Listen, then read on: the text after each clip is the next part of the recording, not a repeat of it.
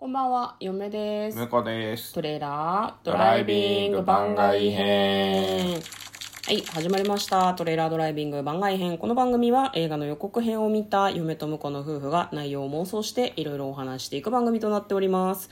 運転中にお送りしているので安全運転でお願いします。はい、今日はですね、はい番外編ということで映画を、映画の感想を言っていきたいと思います。はい。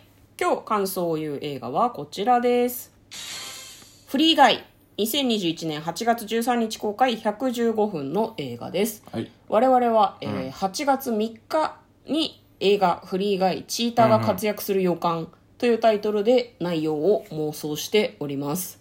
はい。はい。よかったらそちらも聞いていただければ、妄想をね。うん、妄想の内容の復習ですけれども、はい。どんな内容を妄想してましたっけね？そうなんか女性が出てきて、うん主人公のフリーガイとキスをするシーンがあるよねっていう話をして、なんかその女性が一体何者なんだろうっていう話をしたと思うんだけど、プレイヤーなのか、なんか、そもそも同じようになんか、ボスキャラとかそういううん重要なキャラクターなのかみたいな話してて。ね、結局最終的にはププレイヤーでうん。なんかこう引きこもりなんだけどチート行為をしてるみたいな、うんうんうんうんでその収益が取れなくてそのゲームが終わっちゃいそうだからそのなんだろうククラッカーというかそのシステムを破壊して無理やり中に入ってきてるとでそのなんだろうな。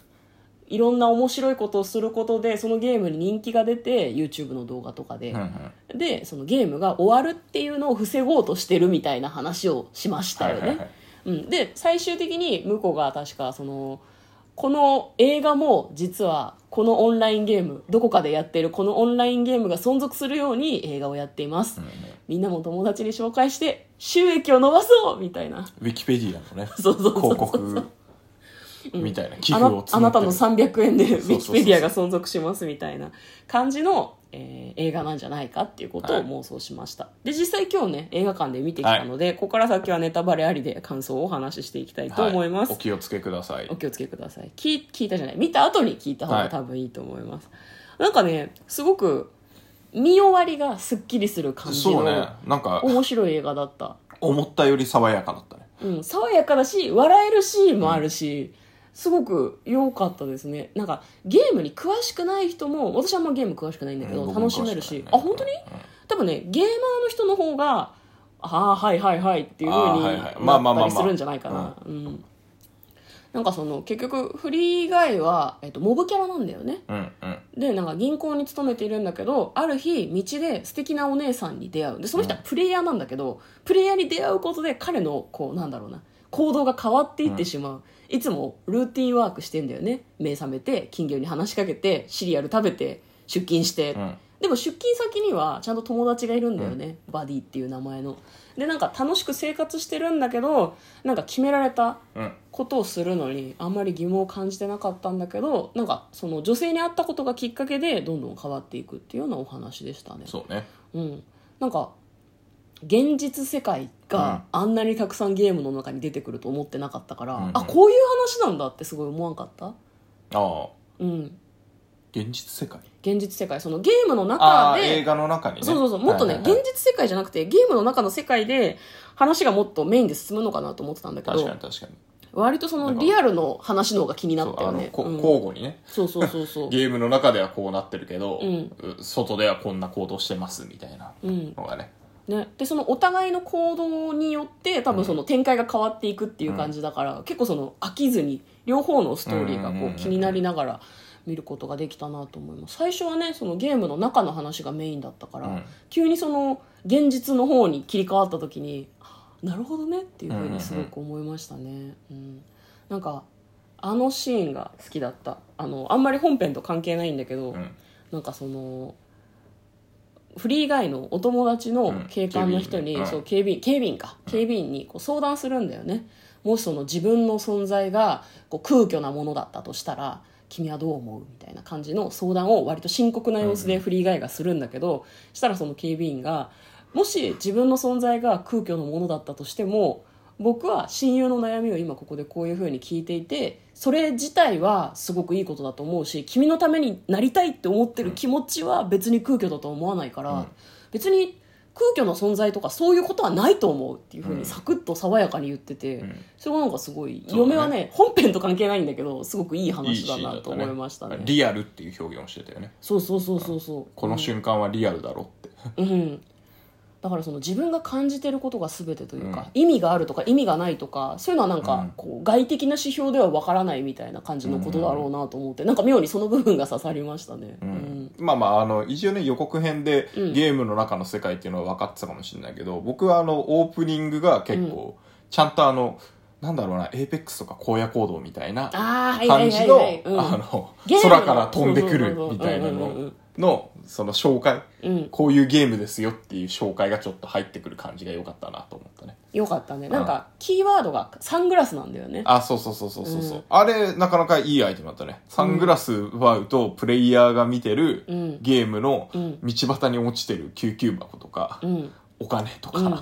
そういうのが見えますっていうのが。そうそうそう。あでも最初のうん。そのシーンの時に、うん。あの彼らはヒーローだと言ってたじゃないですかあれヒーローってね確かあのわかんない。これ合ってるかわかんないけど、うん。まあ主人公キャラみたいな意味があるはずなのよ確か、あのゲームで言うとね。うん。ロールプレイングの主人公のキャラをヒーローって言ったりうん。するらしいからへー。え主人公って言っちゃっていいんじゃないのと思ってたんだけど、うん。あれあの解説がさ、うん。あのガイだったじゃん。喋ってたのが、うん。あだから確かにガイがうん。ヒーローっていう、ヒーローだけど主人公って思っちゃうのはちょっと違うなと思ってああなるほど。うん。やっぱりあのか彼らの中では彼らがやっぱりなんだろうな。んノンプレイヤブルかキャラクターだけど、うんうんうんうん。あの自分の人生を生きててうん。でもあの繰り返しの毎日には別に戸惑ってないけど、うん。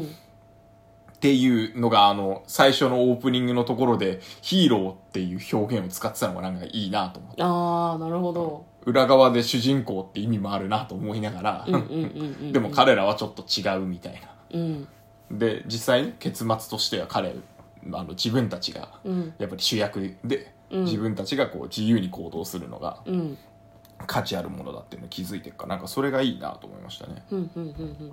そうね。なんかこう見てる方もさ別に私たちはおそらくゲームのキャラクターではないけどなんか自分に置き換えて考えると身につまされるみたいな感じのうん。エンディングにあの冒頭がちゃんとつながってる感じはしたよね。そううん。その向こうが言ってたヒーローの話がね、うんそのなんだろうな。そうななんだ犯罪犯しまくってんのにヒーローなのってちょっと思うからね。そうね普思う通にねね。ヒーローじゃねえよと。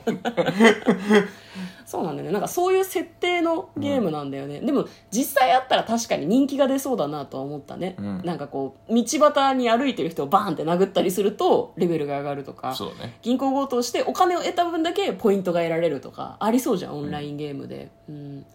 なんかそのなんだろうなモブキャラが活躍していくことでそれがなんかこう YouTube とかで話題になってなんかこう現実世界にもちょっと影響を及ぼしてるとかもお面白い部分ではあったわね。うん。あのやっぱ他のキャラクターの身長が分かんないから、あのなんだろううん。ゲームの中だけだとね、うんうんうんその辺はあの現実世界の方でねうん。出してくれてたのはよかったですね。うんちょっと偏見も込みだとは思うけどすごいなんかゲームの中でかっこよく振る舞っている人が、うん。なんかオフラインではなんかその親に養われているそうね。なんか引きこもり男性みたいな感じの描写があってなんかまあまあ偏見もあるよなと思ったけど、うん。別にネットのヒーローが現実世界でもとても素晴らしいかっていうとそういうわけではないよねっていうなんかこう皮肉というか、うんうんうん。あるあるみたいな描写もちょっとありましたね。うん。そうね嫁はねあの妄想してる時になんかうんあのキスシーンの話がちょっとありましたけど、割とそのしっかり伏線があったなと思った。私あのなんだろう全然恋仲っぽくないのに急にチューして終わるのが嫌なだけで、うん。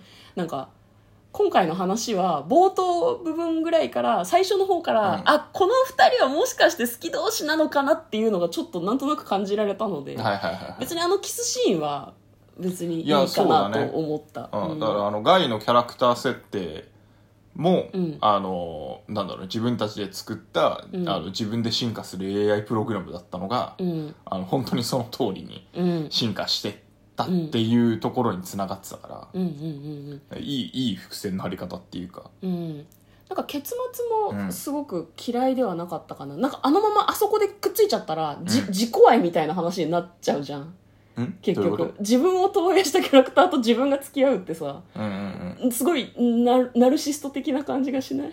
ああ、キャキャラと、えっ、と、現実のね。そうそうそうそうそうはいそうなんか折り合いをつけるっていうかここは無理だよねっていうのをなんかこう曖昧にしないでちゃんと結論を一応つけたのがすごくなんかすっきりしたなとそうゲームの世界はゲームの世界で、うんうんうんうん。あの、楽しく暮らしていくし、リアルの世界はリアルの世界で楽しく暮らしていってくださいっていうのうん、あそこ多分ぼんやりさせられたと思うんだけど、ぼんやりさせなかったのが私は割と好きだったなっていう。そうね。